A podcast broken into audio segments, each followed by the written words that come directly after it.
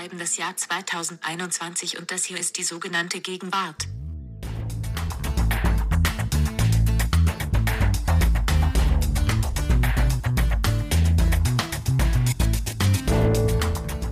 Ja, und zur sogenannten Gegenwart, unserem Feuilleton-Podcast, darf ich Sie und euch nun herzlich willkommen heißen. Mein Name ist Nina Power.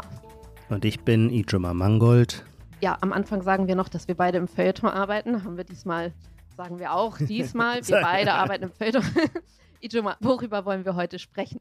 Nun, erstmal geht es in die Sommerferien, aber danach passiert natürlich was. Die nächste Bundestagswahl. Und wie es so ist, vor Bundestagswahlen kommt dann das Ritual des Bundestagswahlkampfes. Und dieser Wahlkampf hat ja zum Teil schon begonnen, wie man an allen Ecken und Enden merken kann. Und weil Wahlkampf ja etwas ist, was mit Sprache und mit Bildern zu tun hat, finden wir, dass er es verdient hat, von einem ja sehr phänomenologischen Podcast wie dem unseren genauer angeschaut zu werden. Ihn, wie man im Feuilletonistensprech sagt, ihn ein wenig ikonologisch in den Blick zu nehmen. Genau, das wollen wir machen. Wobei ich hatte ein bisschen Bedenken am Anfang, ob wir das wirklich als Thema nehmen sollten. Und zwar liegt es daran, dass ich immer irgendwie das Gefühl habe, dass man bei sowas irgendwie immer zu früh ist. Also ich habe dann das Gefühl, wir sprechen jetzt darüber, aber morgen haut irgendeine Partei irgendein Plakat raus oder es kommt ein großer Skandal oder ein Kandidat setzt dich nochmal so richtig in irgendein Fettnäpfchen und dann sind wir sozusagen irgendwie, es gab doch mal diesen Steinbrück-Stinkefinger und wir sind dann der Podcast, der vor dem Stinkefinger war und, und so eben gar nicht mehr gegenwärtig sind. So. Ja, das kann natürlich immer passieren, auch weil ja, ich glaube, gelesen zu haben, dass das Maß an gewissermaßen Wechselwähler-Stimmungshaftigkeit zunimmt. Das heißt, die Leute entscheiden sich immer später, bei welcher Partei sie ihr Kreuz machen. Das heißt, umgekehrt wird diese ganze Angelegenheit auch volatiler und dynamischer. Man sollte nie zu früh einen Sieger einer Wahl ausrufen.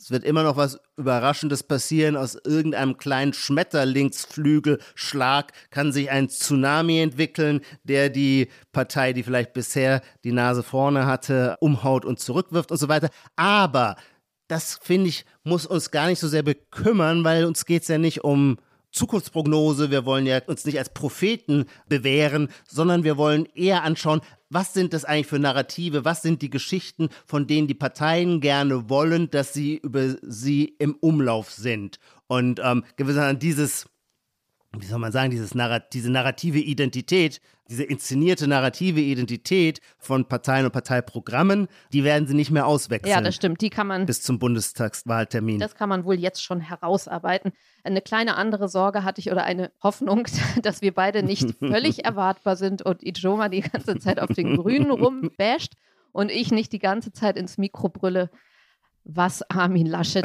was es da so zu grinsen gibt. Aber gut, wir werden uns bemühen, Ijoma. Absolut, wobei ich muss sagen, Nina, was du da ansprichst, ist tatsächlich eine Frage, mit der ich mich immer schon sehr stark für mich selber so auseinandergesetzt habe. Die Frage, ist es eigentlich schmählich, in seinen politischen Ansichten erwartbar zu sein? Würde man ja erstmal so sagen, weil man denkt, wir wollen ja aufgeweckte Zeitgenossen sein, die auf neue Argumente mit neuen Überzeugungen und Einsichten reagieren und nicht reflexhaft immer nur gebetmühlenartig das wiederholen, was sie eh immer schon indoktriniert, wie sie sind, gedacht haben. Aber andererseits finde ich, gehört zur politischen Identität natürlich auch irgendwie so, irgend so ein Moment des sich Durchhaltens, denn sonst wäre man ja als Person auch irgendwie kein greifbares Ich mehr. Man hat ja nun mal seine Vorurteile, man hat ja nun mal seine Intuition, man hat ja nun mal sein weltanschauliches Temperament und das hält sich so ein bisschen durch. Deswegen, ich bin auch gespannt, wie sich das heute gestaltet, weil natürlich wir wollen vornehmen die Phänomenologen geben und werden dann trotzdem nicht darum kommen, unser Bauchgefühl da auch einfließen zu lassen ich finde, wenn es manchmal etwas wilder zur Sache geht und nicht nur den Blick des Phänomenologen und Ästheten zur Geltung kommt, dann sollten wir uns jetzt schon im Voraus dafür verzeihen. Genau, also wir tun nicht so, als wären wir Siri, genau. Siri neutrale Beobachter. Genau. So, ähm, genau, aber bevor wir jetzt anfangen, Ijoma, unser Aufwärmspiel, der Gegenwartscheck. Oh ja. Das kommt jetzt erstmal, bevor wir anfangen. Letztes Mal haben wir eine ganze Folge damit bespielt. Heute hat jeder mhm. wieder drei Vorschläge nur. Fang du doch mal an. Geh du mal mit einem ersten Vorschlag, mit einer ersten Gegenwartsbeobachtung ins Rennen. Okay, das erste ist, dass man, wir hatten ja mal das Auto-Abo hier, also dass man Autos jetzt mietet bei einer Autovermietung auf Dauer, so ein halbes Jahr oder sowas oder gar ein Jahr. Und dasselbe ist jetzt bei Geräten so. Und zwar immer kleinteiliger. Dass es jetzt so iPad-Vermietungen gibt oder Notebook-Vermietungen, äh, Smartphone-Vermietungen. Also dieses ganze Mieten scheint mir dann doch, also vorher war es Sharen und jetzt ist es Mieten. und ja. ähm, auch wenn ich das selber jetzt, also noch nicht so viele Leute kenne, die ein Auto dauerhaft mieten, scheint es mir so aufzupoppen überall. So. Ja, absolut. Man würde in diesem Fall sogar von einem Megathema sprechen oder einem Megatrend. Ich glaube auch, ich finde es ganz lustig, er sagt dir noch Jeremy Rifkin etwas. Das war mal ein sehr populärer Vordenker der Digitalisierung in den frühen Nullerjahren. Und ich weiß, dass man ihn damals im deutschen Feuilleton immer so ein bisschen naserümpfend und mit spitzen Fingern angefasst hat, weil man seine Thesen oder Prognosen allzu holzgeschnitzt fand. Aber seine Hauptthese war, es wird kein Eigentum mehr geben, sondern Access. Ich glaube, Accessibility oder so hieß auch das Buch. Ähm, also es wird in, in, der zukünftigen Welt, die er da im Jahr 2001 prognostizierte, wird es um Zugänge gehen und nicht um Eigentumsrechte. Und da muss man sagen, auch wenn es vielleicht keine besonders komplexe, subtile Prognose war, so war es doch eine, die sich quasi zu 100 Prozent erfüllt hat. Und das, was du jetzt beschreibst, ja, den Punkt, der ist dir sicher. Gib mir aber mal noch ein bisschen paar Beispiele mehr, weil ich selber aus meiner Landhausperspektive feststelle, dass ich mich im Moment noch ganz im Sinne des 19. Jahrhunderts für den Eigentumsbegriff entscheide, also zum Beispiel bei allen Gartengeräten. Und da braucht man viele. Von der Kettensäge zur Heckenschere, zum Das Häcksler würdest du und nie, so im. Leben, äh, nie im Leben mieten, sozusagen. Und da stehe ich dann immer vor der Frage, das kann man nämlich auch mieten Mhm. und dann überschlage ich immer den Mietpreis und den Anschaffungspreis und auch dieses Gefühl des Stolzes, dass man über so eine das, richtige oder? Dass man das Infrastruktur hat. verfügt, Ja.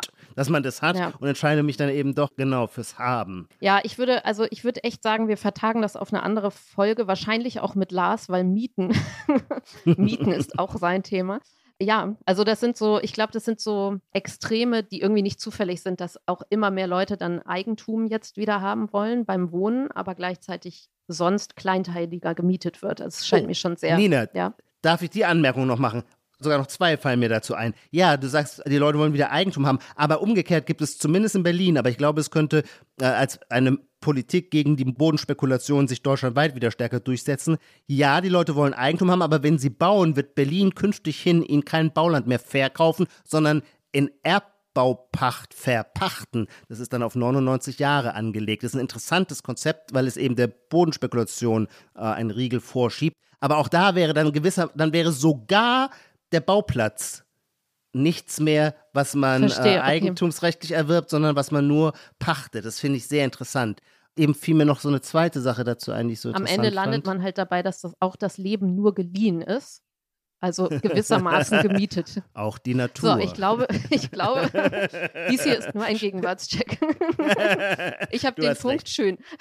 Weiter. Okay, ich mache weiter mit einer Phrase, die ich seit einem halben Jahr, würde ich sagen, äh, ständig auf Twitter lese. Und zwar in der großen Gattung der politischen Belehrungsrhetorik, dass man die Position des Gegners so zusammenfasst, dass sie als widersprüchliche sofort zu erkennen ist. Und dann schreibt man nur ganz lakonisch darunter, merkt ihr selber, oder?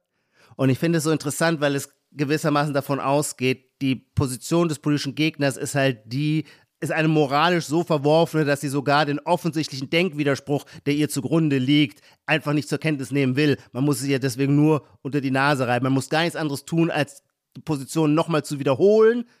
Und schon Mhm. ist allen klar, wie unsinnig sie ist. Merkt ihr selber, ja, oder? Also wenn du das auf Twitter so viel liest, aber ich habe das Gefühl, das hat man vorher schon so lange gesagt. Also dieser Satz Mhm. merkst du selber, ne? Also das kenne ich Ah, ja. so lange schon. Aber ja, also diese, klar, der Gestus zu sagen, das ist so wie finde den Fehler oder irgendwie so. Also, ja, genau. Ah, genau, ja, aber das finde ist, den Fehler. ist mir Oh, irgendwie noch nicht, glaube ich, nicht mehr so neu genug.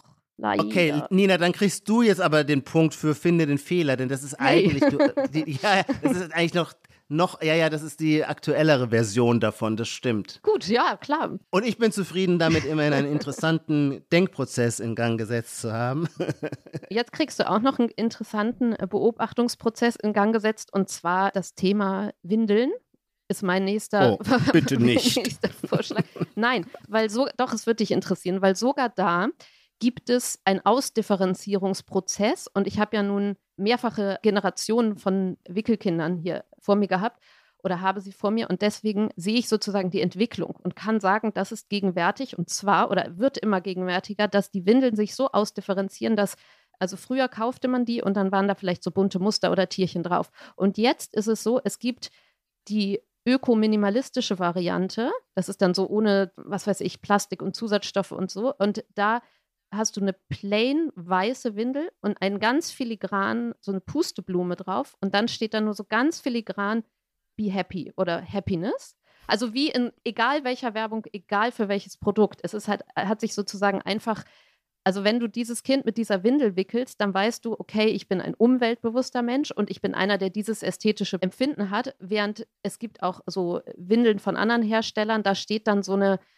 das ist dann mehr so für doof erklärt, da steht dann tatsächlich vorne, hinten mit so Pfeilen und sowas. Und dann gibt es die mit Tiermuster und dann gibt es natürlich die Stoffwindelbenutzer. Das ist noch ein ganz anderer Schlag. Aber es ist sozusagen die, ja, also es war halt früher so, hast du die halt gekauft, die waren aus Plastik, waren schlecht für die Umwelt und es waren Tiermuster drauf. Und jetzt bestätigst du dich sozusagen sogar bei dieser Handlung, genauso wie Löffelchen aus Bambus oder sowas. Also es ist sozusagen eine eine Ausdifferenzierung. Mir, Nina, so, ja, ich kann mir gar nicht vorstellen, dass es je eine Zeit gab ohne diese Ausdifferenzierung. Also, dass man ausgerechnet beim Baby das, was jedem das Kostbarste ist, dass man da nicht in, in stärkster Weise auf soziale Distinktion achtet, also bereit ist, unvernünftig viel Geld für einen besonderen Markennamen auszugeben, finde ich total ja, unplausibel. Ich glaube, also ich halt, früher gedacht, gab es so Plastik und Stoff. So. Es kann doch nicht sein, dass früher reiche Leute ihr Jesuskindlein in dieselbe Windel geschlagen haben wie arme Leute. Das kannst du mir doch nicht erzählen. Wo sind wir denn? Ja gut, dafür müsste man jetzt die Geschichte, aber also, dass das Produkt erweitert, also die Produkte erweitert worden sind und sozusagen das Design sich verändert hat. Ja. Also das eine total erklärerisch ist, wie so eine Baumarktanleitung ja. und das andere so Pusteblumen leicht und ich spiegel dir, du musst kein schlechtes Gewissen haben. Das ist wirklich neu. Das heißt, dann war früher das Windeln die letzte Bastion der Egalität.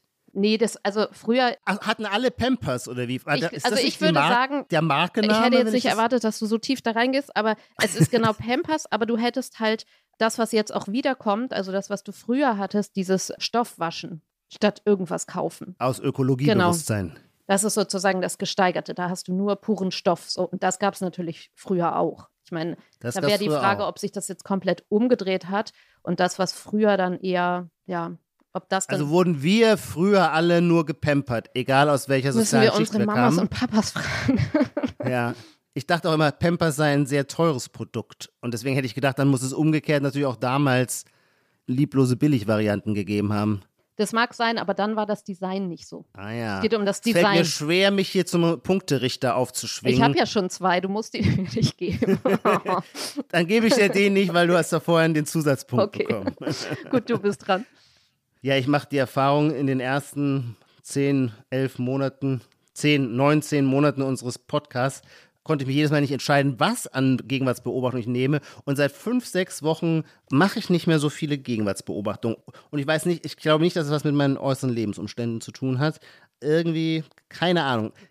Deswegen greife ich jetzt schon bei Beispiel 2 auf Fremdhilfe zu, was ja auch toll ist, weil wir kriegen ja immer so sehr viel Zuschriften mit tollen Beobachtungen. Und da habe ich mir jetzt drei rausgeschrieben und ich entscheide mich Jetzt wird es spannend. Soll ich mich für Laura oder für Patrick entscheiden? Ich glaube für Patrick, ähm, der mit einem Grüezi grüßt, der also vermutlich aus der Schweiz kommt. Und er arbeitet in einem modernen Konzern, in dem sehr viel Kommunikation ähm, logischerweise digital läuft. Und seine Beobachtung lautet, dass Daumen hoch, wie nennt man das? Ist, ist, ist Daumen hoch auch ein Emoji? Nee. Oder wie ja, so ein Like, ne? So ein, so ein Like, ja. ähm, dass der seine Bedeutung verändert hat, nämlich weg von ja, super, I like, mhm. zu ja, okay, habe ich wahrgenommen.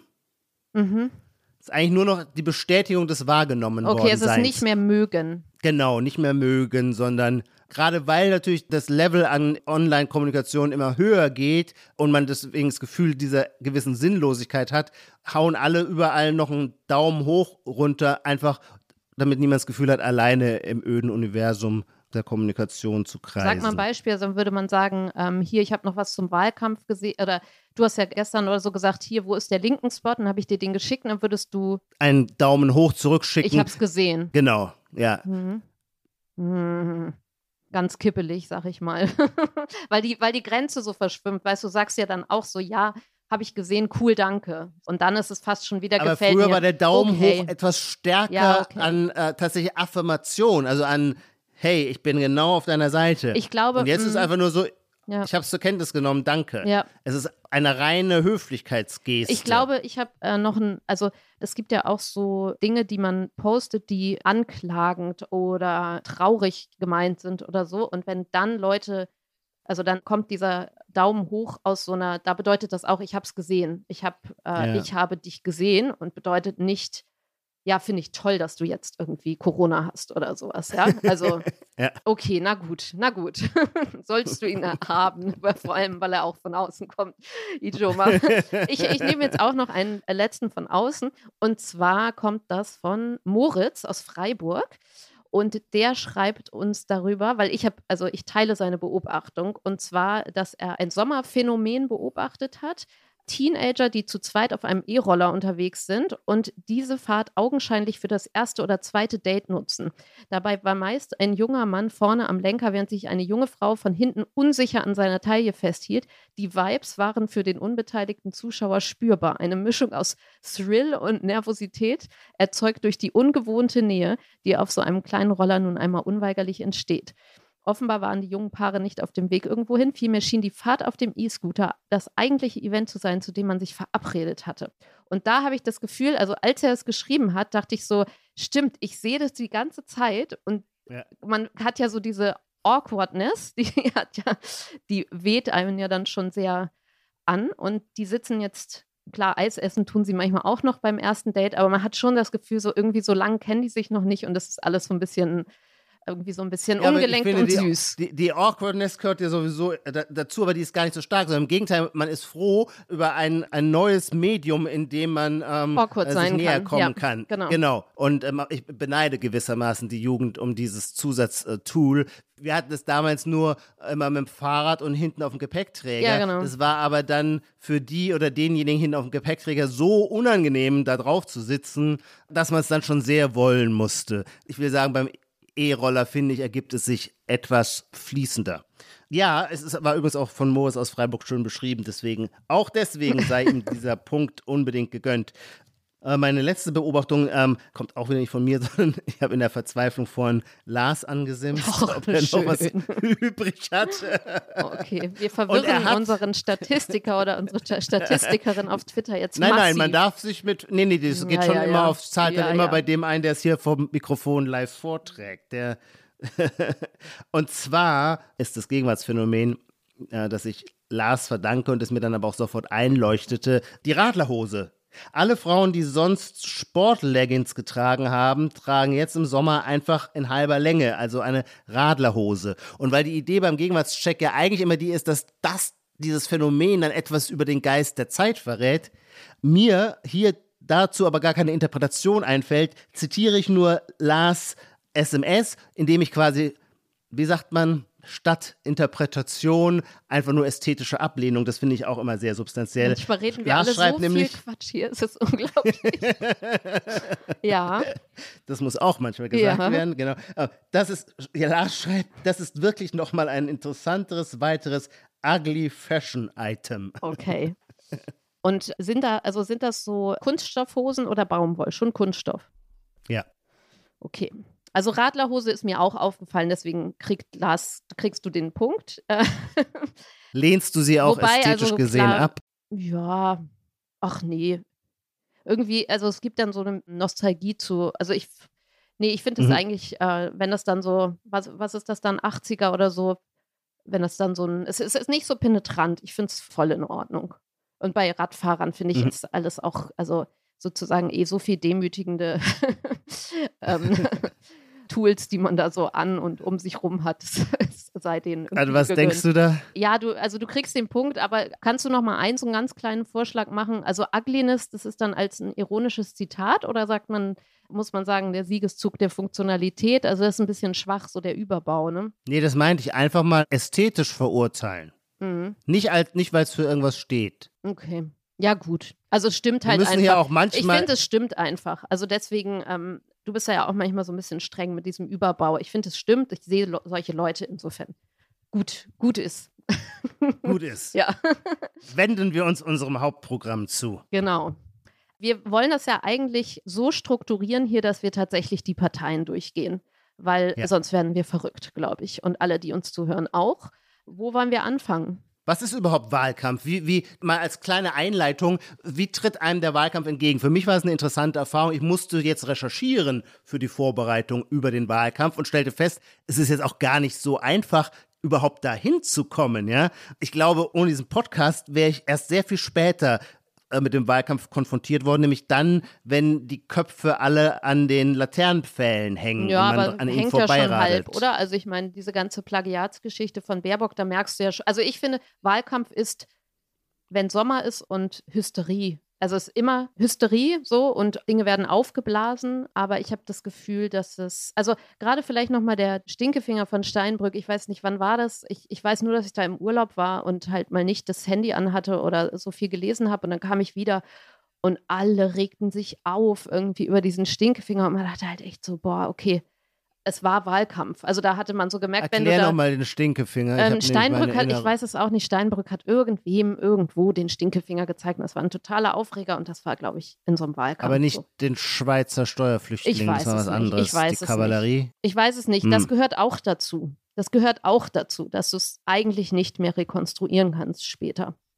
Also, oder ganz vage, du weißt noch irgendwie, war nicht auch Steinbrück mal, hat der auch nicht, weiß gar nicht, warum mir Steinbrück jetzt so hochkommt, aber hat der nicht dann auch immer irgendwie Schach gespielt mit seiner Frau und das wurde dann so ein Topos. Also es sind so Tophoi, die dann irgendwie, äh, die dann kurz so aufploppen oder Skandale, die plötzlich aufploppen und man merkt irgendwie alle, es gibt so einen Überschuss, es gibt irgendwie, Ja. es, es geht so hoch und runter und es ist irgendwie ein anderes Level an Übertreibung oder Pedanterie oder Ja, ich würde halt sagen, jede Kultur bringt ihre spezifischen Rituale hervor und der Wahlkampf ist halt das Ritual der demokratischen Kultur. Und es hat natürlich, das werden wir jetzt ja auch gleich merken, seine auch äh, seine paradoxe oder entwürdigenden Form, denn man ist quasi zu so einer radikalen Komplexitätsreduktion gezwungen. Man muss dann in diesen sechs Wochen alles auf ein Bild bringen, auf einen Slogan bringen, auf fünf zentrale Punkte bringen. Und die müssen einerseits so sein, dass sie die Leute zu motivieren vermögen, zur Wahlurne zu gehen, die eigenen Anhänger und gleichzeitig sollen sie die anderen aber auch nicht verschrecken, denn man möchte ja nicht nur Leute rekrutieren, die sowieso einen wählen, sondern potenziell ist das Spiel ja nur interessant, wenn man jemanden überzeugt, der nicht automatisch einen wählt. Und all diese unauflösbaren Widersprüche, für die muss der Wahlkampf dann immer eine Form finden. Und vielleicht sage ich das nur deswegen, um vorauseilend etwas zu entschuldigen, weil da, dass wir den Wahlkampf intellektuell immer als nicht befriedigend oder ästhetisch als plump empfinden. Ich glaube, das kann man niemandem zum Vorwurf machen. Das ist quasi strukturell in dieses Ritual eingebettet. Und dann finde ich es fast schöner, den Wahlkampf als schöne Kunst zu betrachten, nämlich als die schöne Kunst eine unmögliche Aufgabe irgendwie doch operationabel zu halten. Es soll ja auch so ein wasserdicht, also ich finde das besonders toll, also klar die Plakate, aber besonders toll sind diese Formeln. Wir können ja gleich Ja. mal anfangen, vielleicht mit den Grünen. Also ja. diese Formeln, die ja auch, wie du es alles beschrieben hast, dann sollen sie irgendwie noch so wasserdicht sein, Mhm. aber gleichzeitig eben Mhm. attraktiv und sie sollen irgendwas bedeuten, aber eben nicht zu genau. Ja, aber auch und, nicht zu viel. und so ja. weiter. So. Und also die Grünen haben das Motto, alles ist drin. Also wir besprechen Mhm. das Motto und wir besprechen auch den Programmtitel von den Wahlprogrammen selber. Das Programm hat die Überschrift bereit, wenn ihr es seid. Und das alles kann man, das kann man sich ja schon Weil so. ihr es seid. Was habe ich eben gesagt? Wenn. Achso, bereit war ja das. bereit. Genau, das wäre eben schlecht. Das, wär, Genau. das, wär, das war jetzt ein Beispiel für schlecht. bereit, weil ihr es seid. Ja, was lässt sich dazu zu sagen? So, äh, ich kann noch vielleicht was äh, Drittes noch sagen, was wir hier in Fleißarbeit rausgesucht haben. Der erste Satz des Wahlprogramms: Das Land, die Menschen und auch die Wirtschaft sind bereit für Veränderung. Also es geht zweimal um das Bereitsein und das Bereitsein, dass man sich selber sozusagen als naja, letztendlich erstmal als so ein Spiegel empfindet, oder? Und einen ähm, Status von anderen, also von allen anderen. Also es ist fast ja eigentlich so, dass man sagt, alle sind bereit und wir sagen es und deshalb sind wir es auch. Aber es kommt nicht von uns. Es ist nicht unsere. Also, Ja. So, ne? Genau, wenn es zu sehr von uns käme, dann könnte es ja fast so sein, als sei die Partei herrschsüchtig Genau. und wollte dann anderen was. Nein, nein, nein, nein. Sie, wie du es gerade sehr schön gesagt hast, eigentlich spiegelt sie nur wieder etwas, was sowieso da draußen ist und was durch die unglücklichen falschen Wahlentscheidungen der vergangenen Jahre sich leider noch nicht aus der Potenzialität in die tatsächliche Regierungsverantwortung ähm, realisiert hat. Und das ist jetzt aber, jetzt ist es aber soweit. Jetzt ist es soweit, dass dieser eigentlich immer schon vorhandene Wunsch nach Veränderung, nach der besseren Politik und so weiter, der hat jetzt, und das ist aber natürlich ein Ritual, das man, glaube ich, immer macht. Denn man muss ja immer mit dem Umstand Rechnung tragen, oder irgendwie muss man ja erklären, dass man, wenn man aus der Opposition kommt, warum man bisher noch nicht an der Macht war. Und da sind es, da ist es eigentlich immer so, dass die Wahrheit halt noch nicht erkannt worden ist, weil die Menschen noch nicht bereit waren. Und jetzt sind sie aber natürlich bereit. Ich meine, was interessant ist, wo wir das gerade sagen, ja, dass in dem Programm steht ja auch, dass es bislang, ich habe nur so ein paar Exzerpte, ja, schön Ja. rausgeschrieben und da steht, dass es bislang eine reaktive Politik war. Und das ist natürlich Genau. interessant, weil wir jetzt gerade gesagt haben, es ist ein reaktives Motto. Also äh, letztendlich. Stimmt. Stimmt. um jetzt mal mit Ja. damit zu brechen, dass ich jetzt hier nur in Euphorie äh, verfalle, fällt mir gerade, wo wir sprechen, dabei auf. Ich kann ja noch mal sagen, was mir sonst auffiel, dass wir kommen ja gleich zur CDU und da geht es ums Machen. Hier steht Mhm. so erst etwas neu denken und dann neu machen. Also das ist wichtig. Denken, Mhm. dann machen. Dann kam sehr schnell das Wort Anerkennung.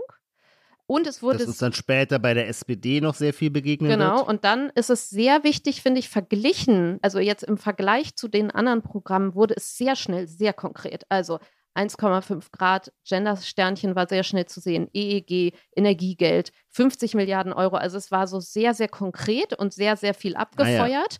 Das heißt, man hatte fast so ein bisschen das Gefühl einer Bringschuld beim Lesen, also so, so ein bisschen so ein ähm, rechtfertigendes, wir reden nicht nur, es wird ganz genau. Ja, wobei ich, ich, ich sehe deine Teile deiner Beobachtung mit Blick auf die Grünen, aber ich finde, das eignet auch sehr vielen anderen Parteien. Ich war eigentlich überrascht, mit welch handfest konkreten, also zum Beispiel auch bei der Linkspartei, da, wo was wie wegbesteuert werden soll. Also da wird nicht, da wird nicht um den heißen Brei herum geredet. Mhm. Aber vielleicht vom Einstieg, wenn man jetzt sagt, okay, der Anfang, wie fangen sie an, dann würde ja die CDU immer sagen, so ein bisschen, sagen wir mal, blumiger oder vager Die daherkommt. CDU, absolut. Genau. Die CDU ist immer etwas blumiger. Vielleicht aber ja. auch die SPD mit so Respekt und so. Also wir merken schon so, es Mhm. vermischt sich natürlich sofort, wenn wir darüber reden, weil wir jetzt gerade einmal hochzoomen und die Vogelperspektive darauf haben. Aber also wie schnell fängt man an? Wir sind ja Leute, die vom Text herkommen. Und wenn man jetzt sagt, wie schnell, Mhm. egal worum es geht, um welches Thema, wie schnell nerv ich die Leute mit Zahlen?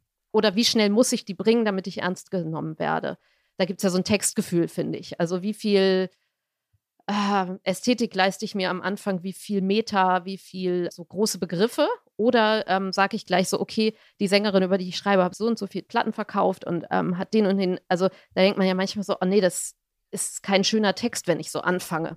Und da, Ah, ja. da finde ich, also rein ästhetisch kommt es sehr früh. Ich würde es ein bisschen anders deuten. Das stimmt bestimmt, aber ich würde es trotzdem ein bisschen anders deuten. Ich würde sagen, die Grünen haben natürlich einen Pfund, mit dem sie wuchern können. Das ist das Megathema Klimawandel. Und ähm, die Art, wie der Klimawandel in den letzten Jahren ausbuchstabiert worden ist, da ging es immer sehr um Zahlen. Also auch unter dem Stimmt, ja. wie ich glaube, ist völlig irreführend, aber egal, Motto Follow the Science. Man hat immer ganz genaue, seit einiger Zeit geht es um ganz klare Kennzahlen, die zu erreichen sind. Also wie viel Grad, wie viel CO2-Ausstoß führt zu wie viel Grad. Und weil diese Thematik sich also so gut in Zahlen fassen lässt, können die Grünen dann auch ganz konkret äh, sagen, so teuer soll die Tonne CO2 sein, um so und so viel Grad soll die Temperatur gesenkt werden und so weiter. Also das spielt ihn, finde ich, von dem Narrativ, das für sie das Entscheidende ist, gewissermaßen glücklich in die Tasche. Stimmt, das ist eigentlich auch so ein Erkennungszeichen, oder? Alle, die mit den Ja. Zahlen schon, also alle denen, Ja, die was genau. sagen, die loggen sich hier ein, sozusagen, in dem Text, ja. Ja, stimmt, genau. Jeder potenzielle Grünwähler hat vermutlich eine Vorstellung davon, wie teuer eine Tonne CO2 sein sollte und dass 50 Euro definitiv zu wenig ist oder so. Ja. Ja, oder freut sich, dass die anderen hat schon mal was davon gehört und freut sich, dass die ihre Zahlen so gut beisammen haben, kann man auch Ja. noch sagen. So. Ja, ja, genau. Ähm, um über zwei. noch zwei. ich habe auch Ja, noch zwei. Was sind deine Ja, zwei? bitte, bitte. Ich denke, Nee, einmal nee. sollten wir es noch über alles ist drin reden. Unbedingt. Und wir sollten, also ist das alles ist drin, ist das das? Stimmen die Zahlen oder was meinen die damit? Und wir müssen natürlich einmal über das Lastenfahrrad reden. Das sind meine zwei Punkte. Und ich habe noch einen dritten Punkt, die müssen wir jetzt noch abhandeln. Fangen wir an mit Alles ist drin. Mhm. Ich finde es ein super Motto. Ich auch. Also, ja, gerade weil es, es ist ausreichend irritierend, um nicht allzu geleckt runterzugehen. Und wenn man dann aber anfängt, sich damit zu beschäftigen, ist es trotzdem ohne echten Widerhaken. Ja, und Ja? das ist super motivierend, oder? Also ich meine, irgendwie, ich weiß nicht, was kann man sich ja an die Stirn schreiben? Alles ist drin. Ich wach auf. Alles ist drin heute. also, Naja, und es hat halt, also erstmal rein semantisch hat es halt zwei verschiedene Bedeutungen. Also die metaphorische und die buchstäbliche, die schon sehr weit auseinandergehen. Alles ist drin, meint er, alles ist machbar, alles ist möglich. Wir müssen jetzt nur endlich anfangen und die Aufgaben, die uns die Zukunft oder die Gegenwart stellt, angehen. Dann ist noch alles drin. Dann muss es nicht den Berg runtergehen. Dann müssen wir nicht in der nächsten Sinnflut ersaufen. Es ist noch alles drin und gleichzeitig meint es, alles ist drin im Sinne von, alles ist mit an Bord, ist bei uns. Also es ist gewissermaßen ein, ein Satz für Inklusion und die Grünen, für die ist ja dieser Inklusionsbegriff auch entscheidend im Sinne von Diversity. Es ist die Partei, deren Anhänger vermutlich als Milieu zuallererst das Wort Diversity fehlerfrei also buchstabieren alle konnten. sind drin, heißt es auch. Und dann heißt es eben auch, alle sind drin, wie verschieden auch immer ihre sexuelle Ausrichtung oder ihre Hautfarbe oder ihre kulturelle Prägung und so weiter Mhm. ist. So, jetzt wird's aber spannend, nämlich es kommt nun doch ein Widerhaken. Für alle, die zuhören, Ijuma hebt seinen Zeigefinger. Los geht's. Es kommt doch ein Widerhaken, der nicht gewollt war, denn, und ich weiß auch nicht, was der Status heute der aktuelle ist. Eigentlich heißt das Motto Deutschland. Punkt. Alles ist ah, drin. okay. Hm. Und dann gab es tatsächlich, ich glaube, um den 20. Juni herum, also noch nicht sehr lange her, Fühlt sich sehr lange her an irgendwie, ja. Fühlt sich sehr lange her, ist es aber nicht bei irgendeinem, ich weiß nicht, ob es ein Parteitag war, aber wo sich die Leute versammelt haben, um das Wahlprogramm zu finalisieren. Und da gab es einen Änderungsantrag, der irgendwie von 350 Delegierten oder so unterstützt worden ist, dass das Wort Deutschland rausfliegen solle. Es soll nicht heißen Deutschland, Punkt, alles ist drin, sondern nur alles ist drin. Kann man ja verstehen, weil die Grünen sind ja postnational und finden das Wort Deutschland eigentlich igitt. Das hat aber dann insgesamt in der Öffentlichkeit zu so viel Spott geführt, dass die, die den Antrag gestellt haben, ihn zurückgezogen haben, sodass der Parteitag oder was immer es war, sich damit nicht befassen musste. Und trotzdem wurde es aber so weggenuschelt, jetzt wo du es sagst, weil ich hatte es schon wieder vergessen. ich habe auch heute gegoogelt, mir ist nicht ganz klar, ob es, also ich sehe Sachen, aber man weiß Also im ich Internet würde nicht sagen, erfolgreich weggenuschelt. Also so ein bisschen Erfolgreich weggenuschelt, ja, genau. irgendwie erfolgreich. Ist irgendwie nicht mehr da, wurde aber auch gesagt, nee, ist voll okay, das Wort eigentlich. Also Jetzt noch zum Lastenfahrrad, zum Nina. Lastenfahrrad, genau. Eigentlich ehrlich gesagt, das können wir sagen, kamen wir auf diese Idee, nachdem wir dieses geile Foto mit dem Lastenfahrrad gesehen Genau, haben. und du auf die und ich, als ich so ein Bild mit Söder und Laschet gesehen, also überhaupt die Bilder kamen und sozusagen die Verspottungen auf Twitter dazu und so. Genau, willst du das mal beschreiben, das Bild? Ja, es ist allerschönste Abenddämmerungsstimmung, sagen wir mal so Juli 18.30 Uhr. Die Sonne ist warm, rot und golden und dann sieht man, glaube ich, eine Wiese und da radelt nun eine Familie in einem Lastenfahrrad. Das heißt, vorne in diesem Lastenkasten äh, sitzt die Mutter mit Helm natürlich. Oder? Ja, mit Helm. Die zwei und Kinder. Radlerhose, die sieht man nicht, ja. die Radlerhose, die man nicht sieht. Und der Vater dieser Familie radelt. Auch da könnte man sagen, alles ist drin, nämlich alles ist drin im Lastenfahrrad. Und das Interessante, glaube ich, war an diesem Bild oder warum es die Leute so getriggert hat, dass es so perfekt war, nämlich perfekt in der Verkörperung eines grünen Ideallebens, aber dass die Perfektion selbst das Problem war, weil man nämlich dann auch immer abgestoßen ist, wenn etwas zu sehr bei sich selbst angekommen ist, ja, wenn ein Milieu zu identisch mit sich selbst ist zu perfekt beschrieben wird, äh, dann kriegt man ja als ästhetisch empfindender Mensch automatisch immer so eine leichte Gänsehaut und Ja, oder so ein äh, Selbstekel oder sowas, ne? Aber oder so ein Selbstekel, Also ich meine, das ja. ist ich, das ist lustig, dass du das sagst, weil ich hatte gelesen, dass da drunter stand so, na toll, so er fährt und sie sitzt da drin. So, also ich dachte eher, das wäre die Kritik gewesen, aber es kam wahrscheinlich von Beides, Ja, okay. absolut beides. Quasi die Kritik, du, du beschreibst die ist ja, die ist quasi from within. Mhm. So kann ja wohl nicht. Also wenn man ein überzeugter äh, jetzt ein Linksliberaler ist, dann möchte man auf keinen Fall die Bestätigung eines so patriarchalen Rollenmusters, wo der Vater immer noch der ist, der die Sache am Laufen hält, indem man die Pedale tritt. Aber wenn man nicht zum Milieu gehört, dann findet man vielleicht diese andere Seite, Ja, ja, ja. quasi der grüne Selbstkitsch. Es wirkt fast so, ja, wie so eine Landliebe, so eine Doppelrahmenstufe Landliebe-Werbung aus den Absolut. 90ern, was einen so ein bisschen, so eine ungebrochene Produktwerbung für irgendwas aus Ja. der Natur. Eigentlich ist es Rama-Werbung Genau. äh, im Jahr 2021. Auch so Family Values, die man traditionellerweise ja eher dann mit der CDU verbinden würde, äh, sind jetzt komplett angekommen. Das würde ich aber jetzt gar nicht spöttisch sagen, sondern das ist natürlich auch das gewesen, woran Robert Habeck und Annalena Baerbock die letzten Jahre gearbeitet haben. Genau an dieser Verbürgerlichung der Grünen und ihrer Selbstaussöhnung mit ihrem faktischen Bürgerlichkeitsstatus. Und es wäre halt auch, also hätten sie es anders gemacht und hätte dann irgendwie, wäre die Frau gefahren. Also es gibt natürlich auch, das ist Wahlkampf, so jeder würde dann halt sagen, ne, also, oder man hätte da Ja. irgendwie zwei Männer, dann wäre das auch irgendwie wieder so ein bisschen drüber oder zu, also dann wäre das wieder so eine typische Diversity-Nummer gewesen. Also so, egal wie man es dreht, ist es natürlich irgendwie falsch. Also klassisches Familienbild wird dann auch irgendwie gedisst. Aber es steht für ihre Entwicklung Und es steht natürlich für Spießbürgertum. Robert Habeck hat dann irgendwann auch mal gesagt, in irgendeinem Interview, äh, die Gefahr des grünen Spießbürgertums sei natürlich nicht zu verleugnen, generell und nicht, zu, die sei ge- irgendwie auch gegeben, die müssen wir auch in den Blick nehmen. Und das ist, da könnte man sagen, das ist jetzt bei dem Bild quasi ins Auge gegangen. Also, das ist jetzt natürlich keine außerparlamentarische äh, Oppositionspartei Ja, und man kann mehr, sich halt vorstellen, wie sie dann in ihr Zuhause fahren und alles, worüber wir halt auch ganz oft im Gegenwartscheck die letzten Monate gesprochen haben, also Insektenhotel und all der ganze Kram steht dann dort. Ne? Also Ja, auch die Bio-Windeln von vorhin oder die Leinenwindeln, alles wird da sein, so, wenn man sich das anguckt. Also da ist auch alles drin, alles, was man, die Erwartbarkeit Ja. und die Gesättigtheit und so weiter. Ne? Darf ich noch einen kleinen letzten Ja. Punkt machen, aber den machen wir ganz schnell, wir, wir müssen weiterkommen. Genau, müssen wir. Tatsächlich ähm, schien mir nur noch in dem äh, Wahlprogrammtext selber so wichtig, da ist mal die Rede davon, dass nach Jahren einer Politik im Dauerkrisenmodus Jetzt nämlich, da kommt auch das Wort Halt. Das passt jetzt auch doch wieder zum Lastenfahrrad dazu.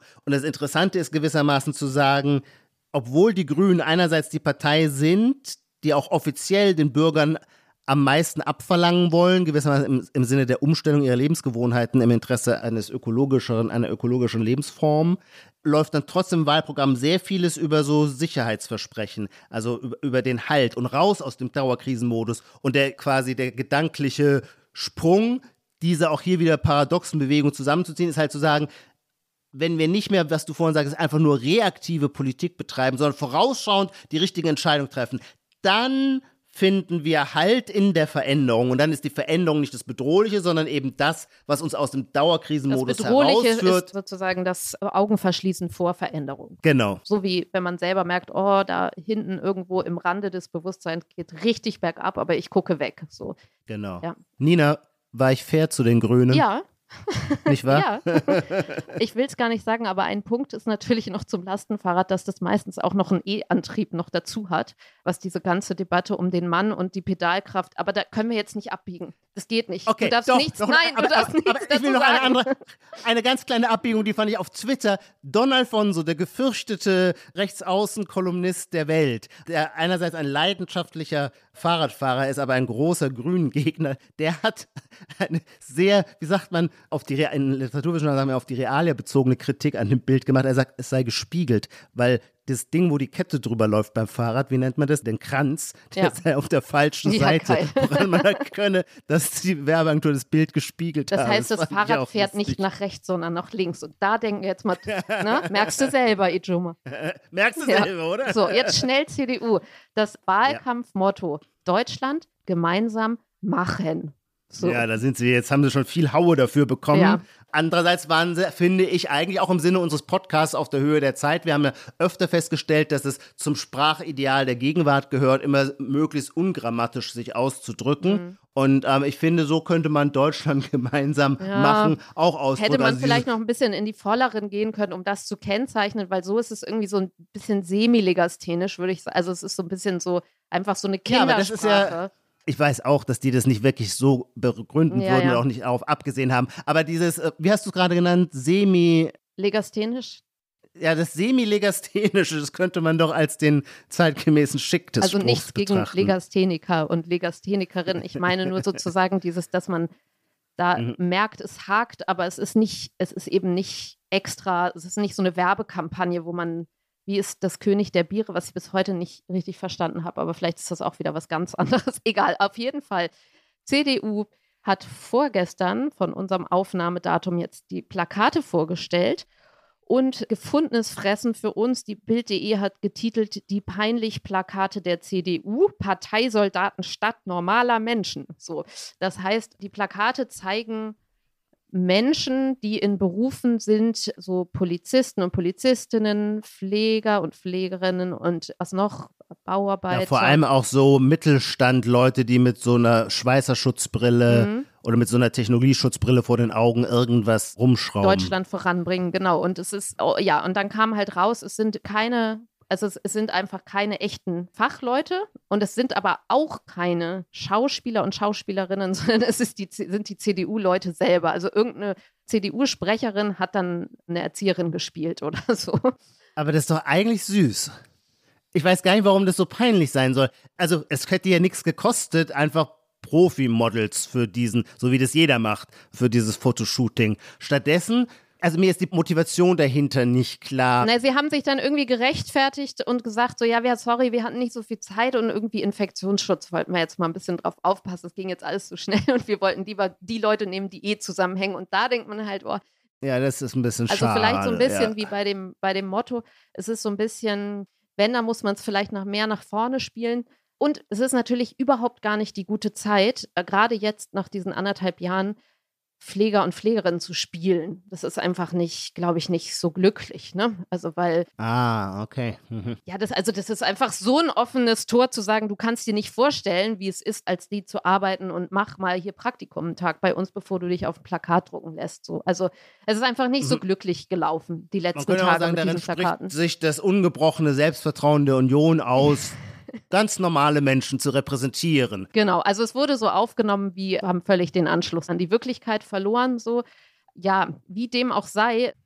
Ja, als Dokument, genau, wir beobachten uns als Dokument, könnte man sagen, es ist dann gesundes Selbstvertrauen, was Ja. man sowieso immer sagen kann, gerade, glaube ich, bei der CDU. Absolut, ich würde sogar sagen, das ist ihre DNA, deswegen ist sie ja Regierungsstaats- und Volkspartei. Also bei der Union geht es nie, das finde ich, merkt man natürlich auch hier wieder im Programm, es geht nie darum, jetzt irgendwie große inhaltliche Perspektiven oder Ideen oder Thesen umzusetzen. Und zwar nicht einfach nur aus intellektueller Schwäche heraus, sondern das wollen die gar nicht. Ähm, das ist ausdrücklich das, was sie nicht wollen. Die sind keine Programmpartei. Sie sind keine, in dem Sinn, ideologische Partei, äh, die durch Nachgrübeln zu abstrakten Wirklichkeitsentwürfen kommt, sondern sie ist die Partei, die alles so macht, dass sie möglichst oft die Macht hat und dann versucht mit dieser Macht so wie soll man sagen, pragmatisch, hemdsärmlich umzugehen, dass man nicht abgewählt wird und die Dinge laufen, ohne dass man jetzt deswegen ein Master in Philosophie sich damit erwerben Würdest könne du sagen, so. also weil Körperlichkeit war ja eben auch schon bei den Lastenrädern,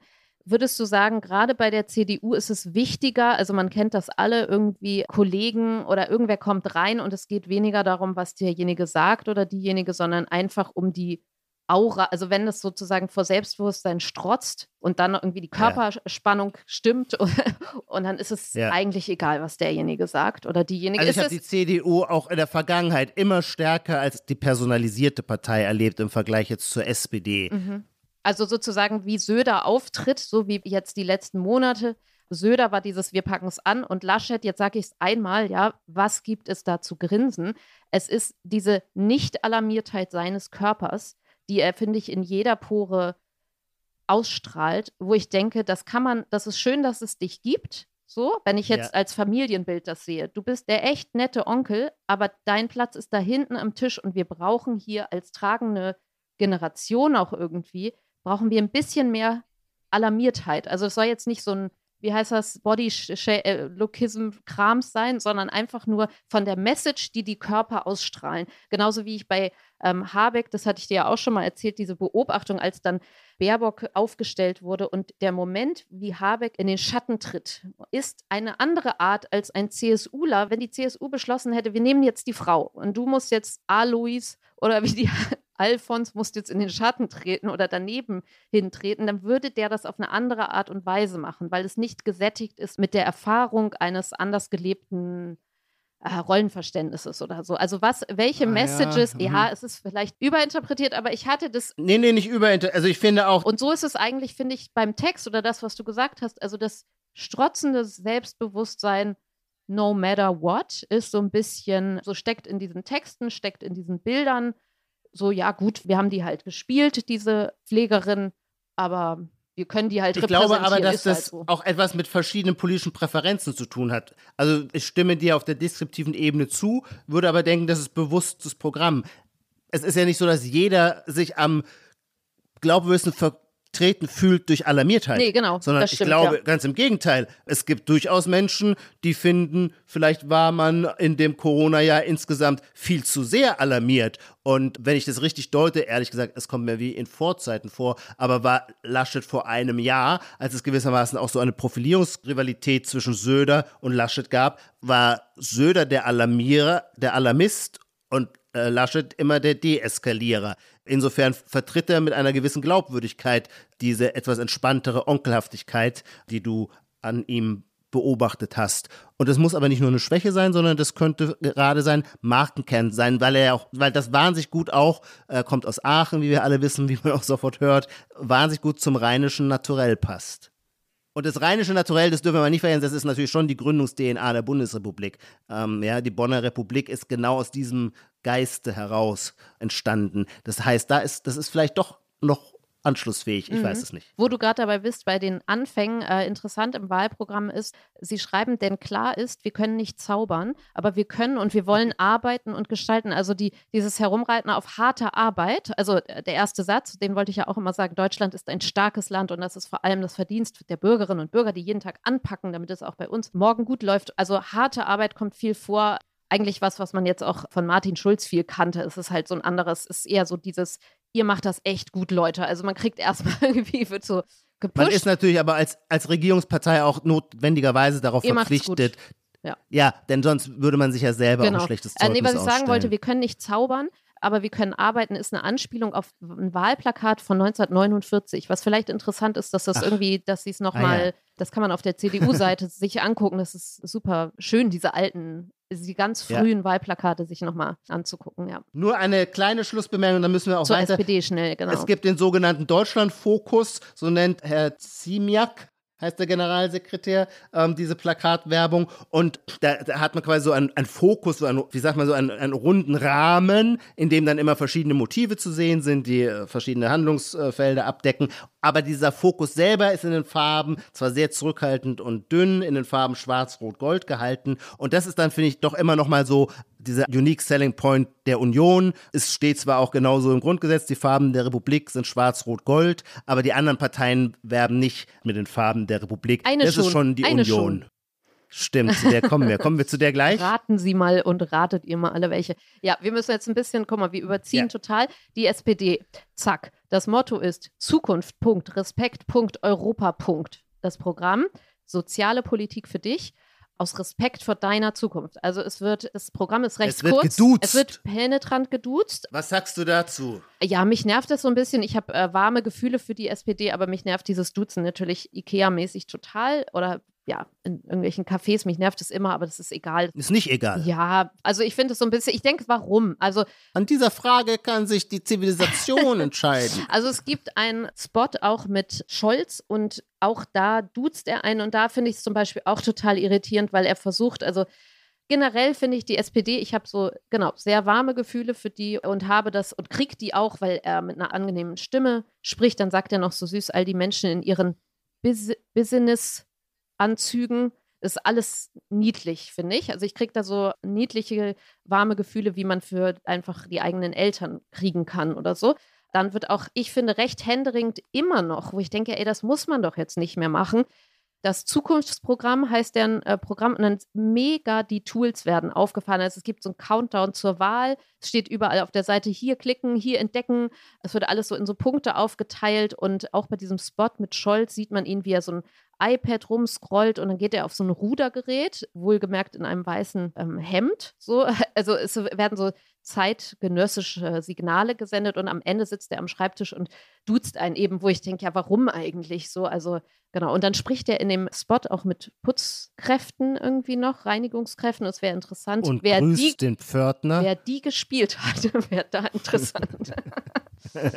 naja, also so. Und dann gibt es natürlich, gab es die letzten paar Tage dieses Bild, wo Scholz aus einem Flugzeug steigt und so eine Ledertasche in der Hand hat und im T-Shirt so rauskommt und so nett lächelt, wo sehr viel auf Twitter so Witze gemacht worden sind, so hier mein GMK-Lehrer, also so dieses Lehrer oder Geografielehrer oder sowas. Also es war so sehr, ja, ich weiß gar nicht, was man dazu sagen soll. Also es war irgendwie, eigentlich war es auch so ganz niedlich, finde ich. Also ich fand es jetzt echt nicht so schlimm in irgendeiner Also, Art und Weise. Ich bin so. vor allem dran bei dem Film hängen geblieben, wie er dieses Gebäude betritt und dann äh, mit dem Glasfahrstuhl in die oberste Etage vermutlich fährt. Aber bevor er den Glasfahrstuhl betritt, grüßt er den Pförtner und zwar sehr demonstrativ. Und das schien mir so ein bisschen, naja, ich glaube, die Zeiten, wo die Gesellschaft so hierarchisiert war, dass die Chefs den Pförtner nicht grüßten, sind lange vorbei. Im Gegenteil habe ich den Eindruck, dass sich seit 20 Jahren Chefs darin überbieten, ein besonders leutseliges Verhältnis zum Pförtner oder zum Kantinenchef zu haben. Und weil das nun wiederum so allgemein durchgesetztes Sozialverhalten ist, um eben Social Points zu sammeln, finde ich es da schon fast so ein bisschen auf zarte Art Igitt, wie demonstrativ das vorgeführt Ich wird. finde es halt so ein bisschen so wie, so wie, dass ich denke, naja, man muss sich jetzt nicht mehr so abstrampeln und sagen, hier klicken, hier entdecken. Also das meine ich, das ist so ähnlich. Es ist, das war echt lange her, wo man zeigen musste, dass man Digitalkompetenzen hat. Genau, man hat halt wirklich nie das Gefühl bei der SPD, man hat immer das Gefühl, ja, niedlich und süß oder so hast du gerade gesagt, aber das Gefühl, dass sie mal so ein bisschen cutting edge sind. Ja, andererseits, das müssen also, Parteien ja auch wenn nicht wir sein, über Körperlichkeit nochmal reden, also wenn es jetzt darum geht, also Alarmiertheit oder irgendwie lasch in der Ecke grinsen oder sowas, da würde ich dann sagen, wer weiß, der Scholz, also so, Mhm. der hat auch gut seine Zahl, also der ist so ein Taschenrechner, ist so eine kompakte Figur, der man ein gleichzeitig, kompakter also Taschenrechner mit sehr gut durchtrainierten Körper. ja, also man, genau, Rudergerät. Das ich würde jetzt nicht, ja. es klingt jetzt so bei uns, wir finden die so niedlich und so, also da würde ich nochmal sagen, das ist Ich würde sagen, nein, nicht nur niedlich, sondern auch Taschenrechner. Auch Taschenrechner und so, genau, wer weiß. Man hat so das Ja. Gefühl, so da ist dann nicht nur so, ja, entspannt euch mal und läuft schon alles und ihr macht das gut und wir machen es gut, sondern so, ich habe es hier durchgerechnet und ich kümmere mich drum. So, und man weiß halt, ey, wenn der sich um meine Steuererklärung kümmert, dann stimmt es auch echt. Der haut da was raus für mich und es stimmt alles. So. Die Linke. Ah, ja.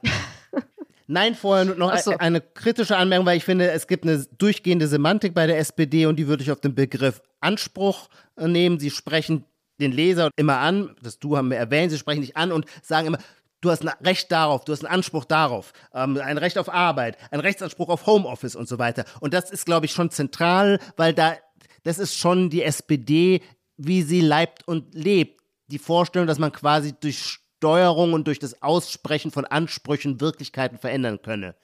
Während ich ja denken würde, hm, Homeoffice, schön und gut, aber das sollte sich aus der jeweiligen Unternehmenssituation sinnvoll ergeben und das müssen die da Beteiligten aushandeln. Ich möchte nicht, dass die SPD aus ihrer, aus ihrer Parteizentrale heraus bestimmt, wer wann wie viel Ja, Homeoffice wobei da machen denke, kann. ja, da wird es jetzt zu inhaltlich, weil ich dann wieder denke, ja gut, Arbeiterkampf, da haben die, es ist schon gut, wenn man generelle Regeln hat und dann nicht immer gleich der böse Chef kommen darf, also so und sagt, na, aber bei uns ist ja alles ganz anders. Wir machen das alles so, wie wir wollen. So. Aber Nina, das ist doch super. Dann haben wir doch jetzt hier einfach einen ganz legitimen politischen Gegensatz herausgearbeitet, nachdem du zum Beispiel aus diesem Grund die SPD wählen könntest und ich eher nicht. Genau. Und das ist ja, das ist ja die Idee dieser Selbstdarstellung in der Parteiprogramme. Stimmt. Das haben die jetzt bei uns auf tolle Art erreicht. Gut, Linke.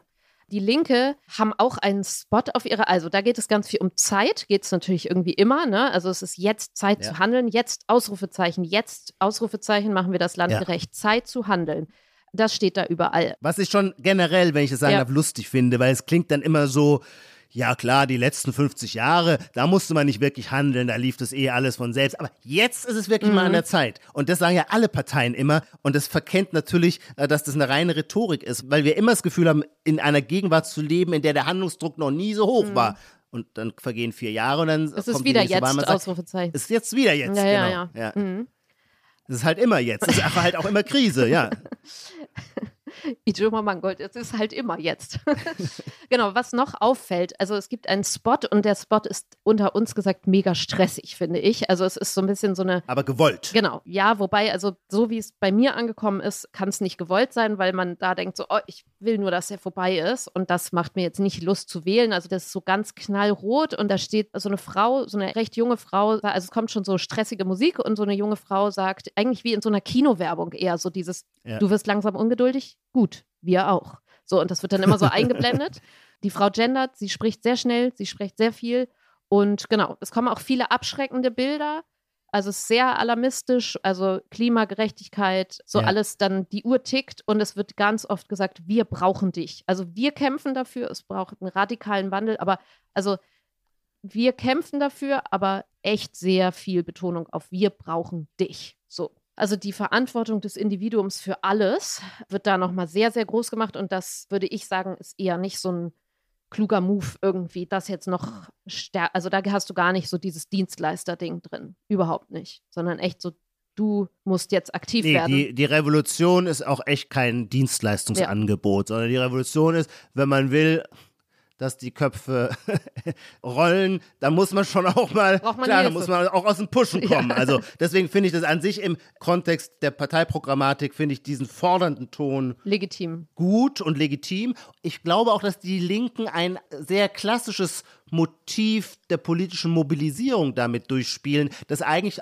alle Parteien sich immer wieder zunutze machen, nämlich das, jetzt reißt mir gleich die Hutschnur. Mhm. Also dieses, noch ein Tropfen und das Fass läuft über. Und die Linken haben ein Narrativ, das da lautet, wir haben es jetzt lange genug mit uns machen lassen. Das Großkapital hat uns lange genug für dumm verkauft. Die Reichen sind lange genug reicher geworden. Jetzt. Die Armen sind lange genug. Jetzt ist aber Schluss, mhm. denn wir sind die mehreren. So. Genau, aber man hat definitiv das Gefühl, es geht hier nicht nur um eine Stimme, die sie von einem wollen, ja. sondern eigentlich um alles. Der Anspruch, das erweist sich dann auch inhaltlich tatsächlich als gedeckt. Der Anspruch der Linke auf eine Umverteilung ist tatsächlich, auf starke Umverteilung ist sehr umfassend. Also im Parteiprogramm selber geht es dann natürlich um eine große Steuererhöhungsfantasie und da wird nicht, da, da gibt es wenig Zurückhaltung, was die Vermögensteuer, die Erbschaftssteuer und die normale Einkommensteuer und so weiter, das geht, die Sätze gehen alle hoch. Insofern würde ich auch sagen, der Tonfall des Werbespots und die inhaltliche Programmatik sind schon kongruent. Ijoma, wir haben selten so über also wir haben noch viel vor, deswegen müssen wir weitergehen. Wir müssen weiter. Wir haben die Rubrik Die Stelle und die haben wir sonst gerne bei Kulturprodukten, auch bei Wahlprogrammen und bei Wahlwerbespots gibt es die und wir werden bei der AfD einmal kurz eintauchen. Wir hätten jetzt auch einen Einspieler machen können, aber ich beschreibe das einmal. Eigentlich wissen alle, dass das Motto der AfD Deutschland Punkt aber normal, die waren ja auch sehr früh das Motto rauszuhauen.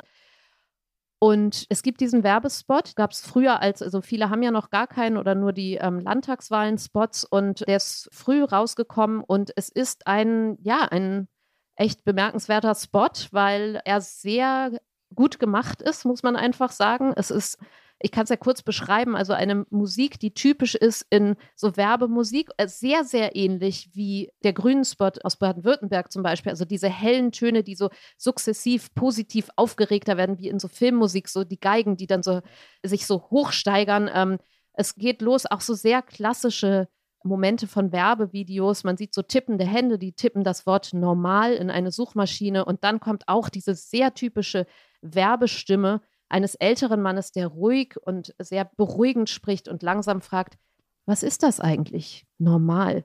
Und dann sieht man Bilder aus wahrscheinlich den 50ern, also so Super 8 verwackelte Bilder, ein rauchender Mann, eine Frau mit Kind, eine Familie. Und dann heißt es: Normal.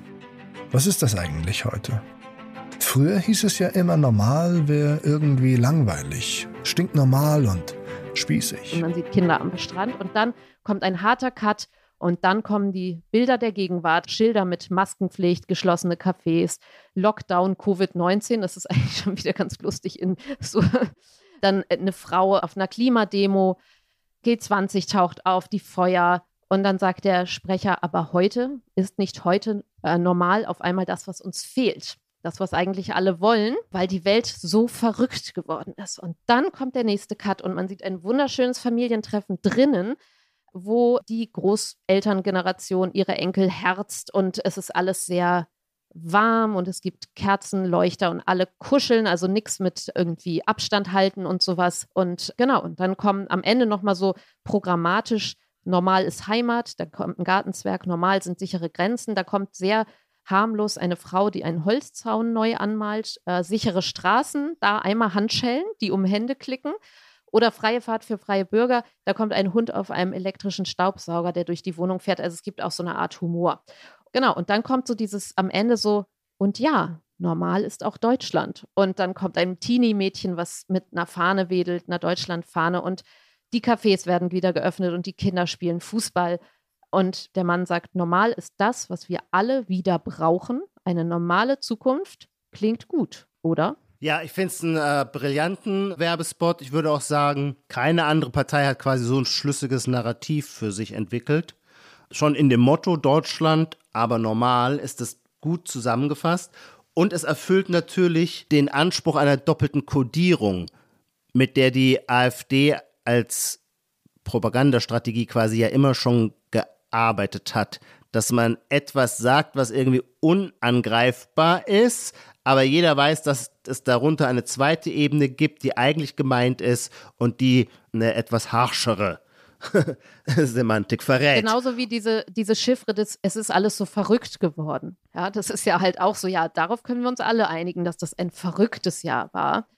Also das sieht man, finde ich, in so Mikrokommunikationen mit Menschen, bei denen man weiß, sie sind komplett anderer Meinung, kann man sich einigen darauf, es war eine verrückte Zeit jetzt. Das ist genauso wie, also normal und verrückt, also da kann man sich echt wenig dran stoßen. Ja, das würde ich jetzt der Partei aber nicht zum Vorwurf machen, sondern das Nö, gehört zum kaschiert. Wesen des Wahlkampfs es ist sozusagen dazu. kaschiert. Wenn man sagt verrückt, da geht es ja dann um die Bilder, also um genauso wie wir wollen Normalität, aber dann siehst du, also das Schlimmste, was du siehst, ist ein Holzzaun, der bunt angemalt ist. Ne? Ist ja klar, dass damit was anderes gemeint ist. So.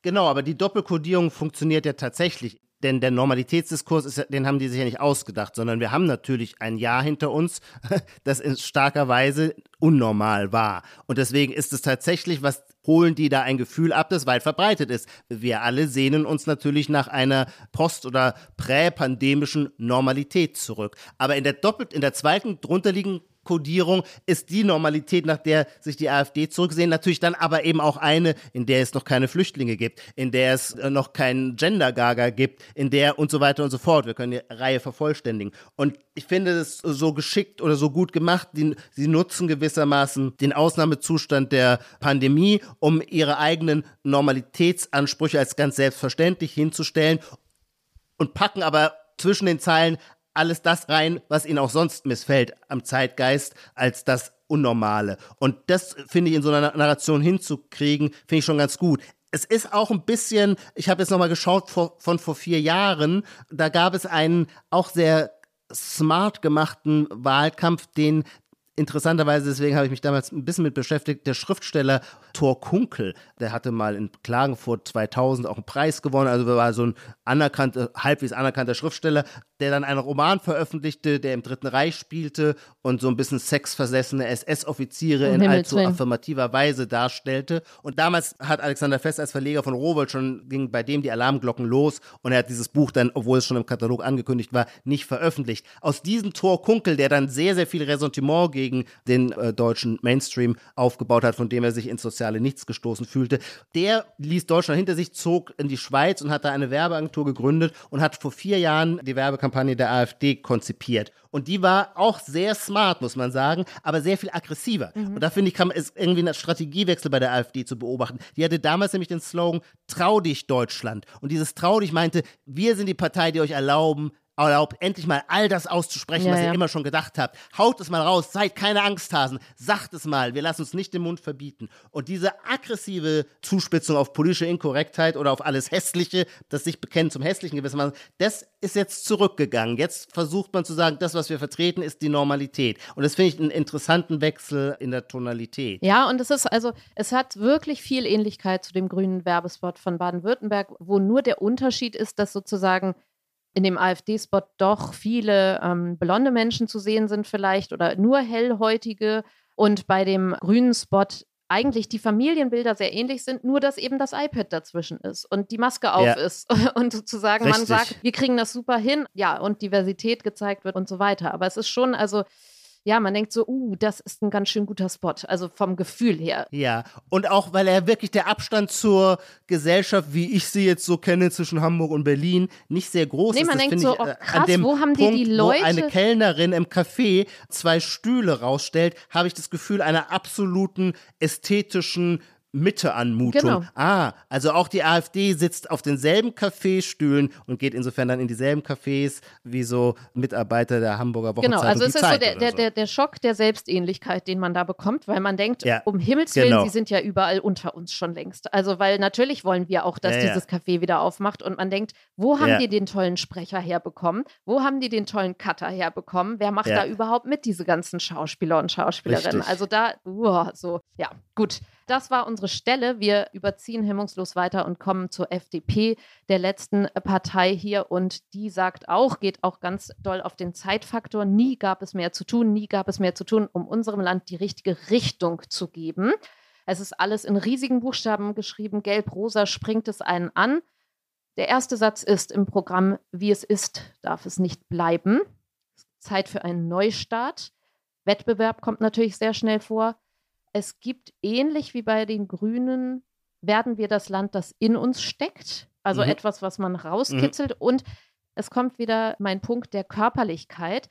Die hatten, die FDP, ja einen sehr zentrierten, Lindner-zentrierten Wahlkampf letztes Mal mit diesen Schwarz-Weiß-Bildern, Drei-Tage-Bart und die Sexiness von diesem Kandidaten. Und das ist, glaube ich, was, was wir in diesem Wahlkampf gar nicht haben. Sexiness. Da traut sich vielleicht niemand mehr dran oder ich weiß nicht den Grund dafür, aber das gibt es irgendwie gar nicht. Also es gibt nicht so diese sexy Frau, Mhm. sexy Mann, was auch immer, so dass man echt so mit, weil das ja wirklich so ein, so ein modelartiger Kampagne letztes Mal war. Und jetzt finde ich aber sehr interessant, dass gerade die FDP, die es letztes Mal in den Bildern hatte bei Lindner, jetzt im Text damit um die Ecke kommt, ähm, weil es schon sehr auffällig ist. Also das ist die Rhetorik von einem Fitness, also werden wir das Land, das in uns steckt, hat, trägt das ja auch so ein bisschen, ne? werde die Version, also mach das aus Ja. deinem Körper, was du eigentlich sein könntest.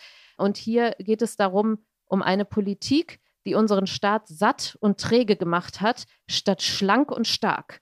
Dann steht da, werden wir fit für die Zukunft. Ein Staat, der stark ist, weil er schlank und modern agiert, statt selbstzufrieden, altmodisch und träge. Also da kommt die Körperlichkeit, kommt im Text wieder hervor. Ja, das fand ich Mhm. interessant. Und natürlich so ein bisschen äh, diese Technologie-Metaphern, Zeit für Neustart. Also Neustart kann man, das ist jetzt nicht nur technologisch zu begreifen, aber es fühlte sich so, ja, da wo die anderen so wedeln mit, hier kannst du irgendwie was anklicken oder so, sagen die, wir müssen die ganze Maschine jetzt hier nochmal oder wir müssen da eine neue Software drauf spielen. Also Technologie, fitte Körper, Ja, genau. Ich würde auch sagen, genau, wenn die SPD über Ansprüche lockt, dann natürlich die FDP durch sich selber was abverlangen. Ähm, sie macht es finde ich immer noch erstaunlich stark über ihren Vorsitzenden Lindner. Das hat vor vier Jahren war es komplett auf Lindner entworfen und äh, zwischenzeitlich hatte man gehört, das wolle, solle dieses Mal nicht so sein. Ich habe aber schon auch da den Eindruck, vielleicht auch mangels anderen Wollte ich gerade sagen, also keine was, Ahnung, was sonst, ähm, ja. dass es doch wieder auf sehr stark auf Lindner hinausläuft.